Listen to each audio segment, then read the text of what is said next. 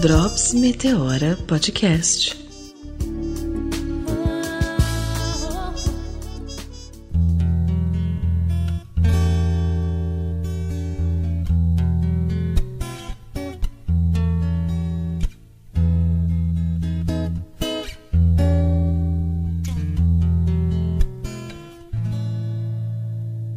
Já sonhei nossa roda gigante, esconde, esconde em você.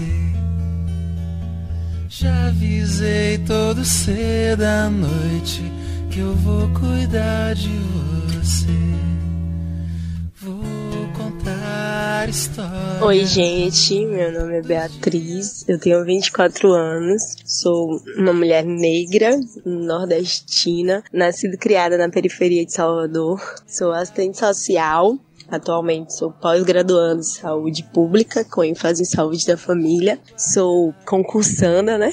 Também demanda de mim aí uma rotina diária de estudos e de disciplina. Sou uma trabalhadora terceirizada, então também tenho uma jornada de 8 horas de trabalho. E sou mãe solo de Maria Flor. Tem dois anos, atualmente ela tem dois anos e cinco meses. E assim, o que falar da maternidade solo? Primeiro dizer que ela é solo desde o primeiro momento, né? Porque quando eu vi lá o positivo, eu falei, puta que pariu. Pra quem que eu vou ligar? Pra quem que eu vou contar isso? E quem é que vai me entender. E eu nem conseguia acreditar como é que aquilo estava acontecendo. É, na real, e essa já é a primeira dica. Meninas, leiam a bula. Os métodos contraceptivos, eles são falhos, eles precisam de cuidado, né? Então, se informem bastante. Eu fazia uso de um método contraceptivo injetável, que era dito como muito seguro, né? E aí, é, na utilização de outros medicamentos, acabou interferindo nesse efeito. E eu, depois, ao pesquisar, a gente vai vendo e os próprios médicos vão conversando com a gente que isso é muito mais comum do que a gente imagina. Então, para mim, antes era, tipo, história pra, pra boi dormir, né? Como a gente diz. Pelo menos aqui pelo Nordeste tem esse, esse ditado popular. Então, meninas, leiam a bula. E aí, quando eu descobri que eu tava grávida, eu lembro que eu fiz o teste e eu tinha que ir pro estágio. E eu simplesmente botei uma capa e fui. Porque eu tava no meu auge e eu só ficava me perguntando, né? O que é que ia acontecer, o que é que ia acontecer. Eu tava no meu último ano de faculdade, tava começando a escrever um TCC, que já era ali uma, uma porta pro mestrado, já que essa era a minha expectativa de todas as pessoas que estavam ao meu redor, que eu tinha uma, uma carreira acadêmica, assim, muito, de muito sucesso, né? Dentro do, das expectativas, ou aliás, superando as expectativas, porque era aí, hum, várias publicações de artigo, publicações em livros, em periódicos, apresentações de artigo em várias cidades do Brasil, apresentações no exterior também. Então, eu, eu tinha, e as pessoas ao meu redor tinham essa expectativa, né, de que eu ingressaria no mestrado, e aí toda aquele, aquela carga de sucesso profissional que é demandado, né, que às vezes nem é o que a gente quer, e inclusive é uma reflexão que eu tô fazendo na psicanálise, né, quais são as minhas expectativas e quais são as expectativas do outro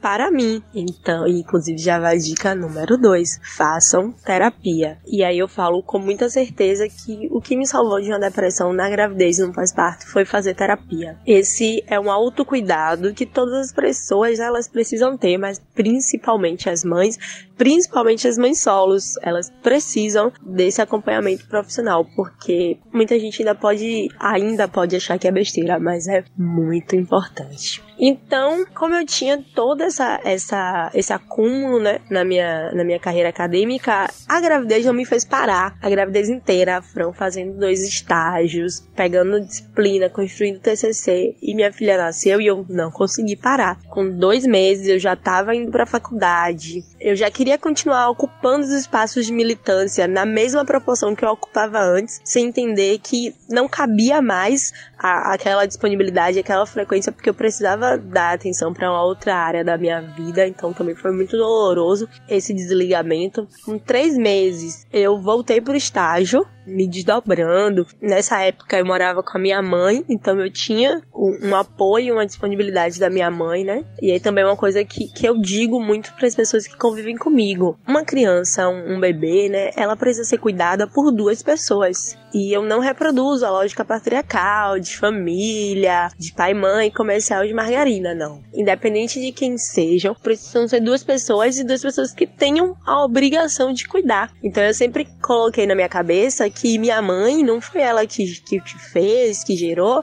então ela não tinha a obrigação. Então tudo que ela fazia para mim era um complemento. E isso também era, era, era sofredor, saber que eu tava sobrecarregando ela. Mas, assim, foi uma pessoa que foi fundamental nos primeiros dois anos, é fundamental até hoje, né? Hoje a gente já não mora mais juntos, né? Eu moro sozinha com a minha filha. E como é morar sozinha com uma criança de dois anos? Pode falar palavrão, né? É foda pra caralho. A Cris, inclusive, eu tô gravando e ela me perguntou: Você acorda esse horário para trabalhar? Eu falei: é, acordo, que foi o horário, eram quatro e pouca da manhã, né? Que eu dei bom dia pra ela. Na verdade, meu horário de acordar é cinco e meia. Mas sempre que eu posso, eu faço o exercício de acordar um pouco antes, que é para tentar dar conta de, de estudar um pouquinho, de ler, de ouvir uma música, algo que seja calmo e que me ajude a enfrentar a rotina do dia, porque aí eu acordo 5 e meia e normalmente eu quero fazer uma comidinha mais fresca, eu quero preparar um cafezinho da manhã, então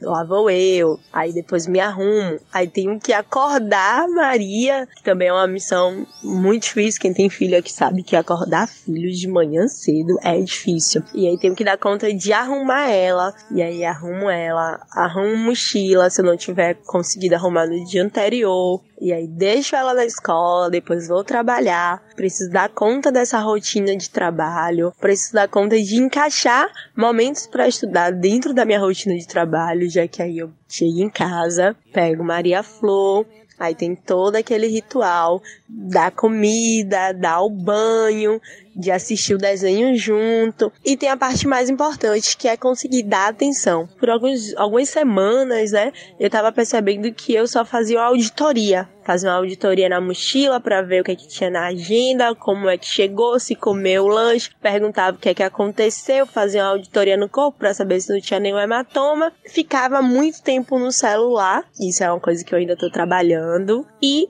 deixava, só deixava até da hora de dormir. E aí eu comecei a refletir refletir, né? Que ser humano é esse que eu tô criando, fazendo auditoria. Não, não tenho que fazer auditoria com a minha filha, esse, essa rotina de, de conferências. O que, é que a gente precisa? A gente precisa conversar, a gente precisa brincar, a gente precisa criar vínculos. E eu adoro, acho o máximo que ultimamente ela tá sempre me chamando de melhor amiga. Mamãe, você é minha melhor amiga, você é minha melhor amiga. Tudo bem que um dia a gente, é, a gente brigou e ela disse que eu não era mais amiga dela. E eu tive que também sentar e conversar. E assim, tudo isso com um ser humano de dois anos. Tem que ter uma didática, tem que ter uma, uma coisa. Ou seja, eu preciso dar conta de estar de bom humor. Não é fácil. Não é fácil, não é fácil. E aí, para falar um pouquinho de como ser solo, né? De ser solo é porque tem a ausência de um genitor. Um genitor que negou totalmente a existência dessa criança durante a gravidez, que apareceu literalmente, apareceu na minha porta dois meses depois que a minha filha tinha nascido, simplesmente dizendo que queria registrar e que queria participar. Mas não participa até hoje, tá bom? Na verdade, aí teve todo um desgaste, né, de processos judiciais para que que minimamente coisas burocráticas fossem dadas conta, como registro, plano de saúde, uma ajuda, eu não vou nem chamar de, de complemento, eu acho que é ajuda mesmo a palavra, porque é assim que a outra parte se coloca, como se estivesse dando uma ajuda, né? Que não dá conta de, de suprir todas as necessidades da, da criança, né? E que agora, aos poucos, inclusive foi algo que aconteceu recentemente, tá querendo entrar na vida dessa criança, participar, mas de maneira muito pontual, sabe? Aquela figura da pessoa que chega, brinca, conversa, traz um presente e vai embora. E sinceramente, a minha filha tem dezenas de amigos meus que fazem isso por ela. E assim, ela é uma criança super amável, super divertida, super atenta a tudo, super, super inteligente. Todas as pessoas que convivem com ela falam, né, o quanto ela é inteligente, o quanto ela é esperta e me parabenizam por esse trabalho. E eu até fico meio sem entender por que estão me parabenizando, porque às vezes eu não faço a menor ideia do que é que eu tô fazendo. Eu sei que eu tô fazendo. Eu sei que eu tô fazendo com êxito, mas eu não faço a menor ideia. E às vezes, e tem dias que eu acho que eu não consigo. E aí eu faço aquela análise rápida de meu Deus, tô fracassando. Aí depois eu lembro, não. Tá tudo bem também não conseguir hoje. Tá tudo bem se eu não conseguir fazer o almoço hoje. Amanhã de manhã eu acordo mais cedo e faço. Tá tudo bem se hoje a sala está repleta de brinquedos. Amanhã,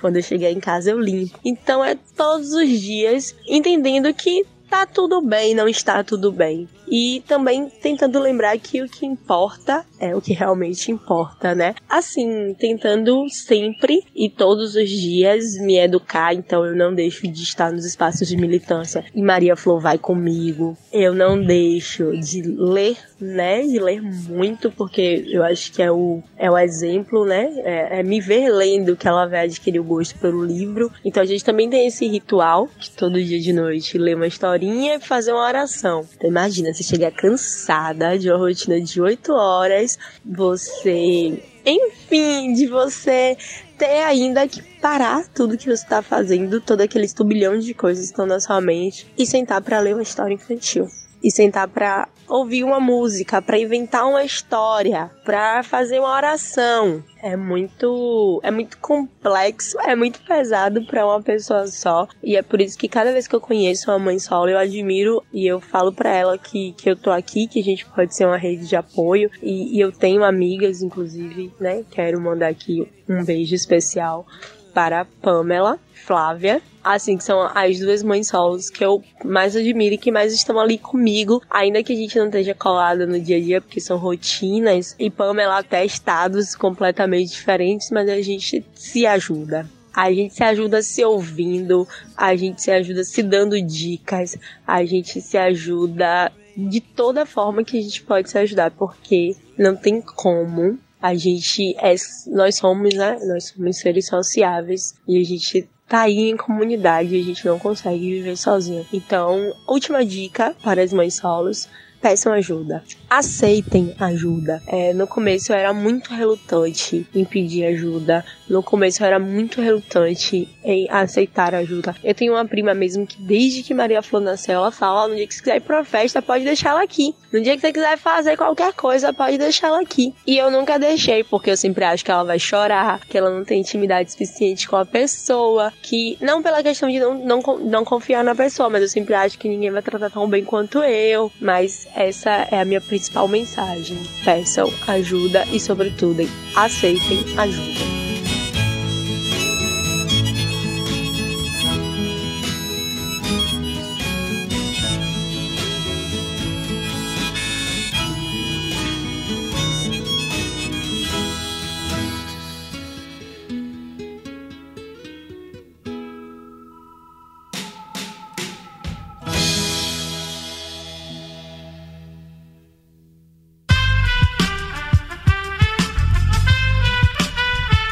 Este podcast foi editado por Aerolitos Edição Inteligente.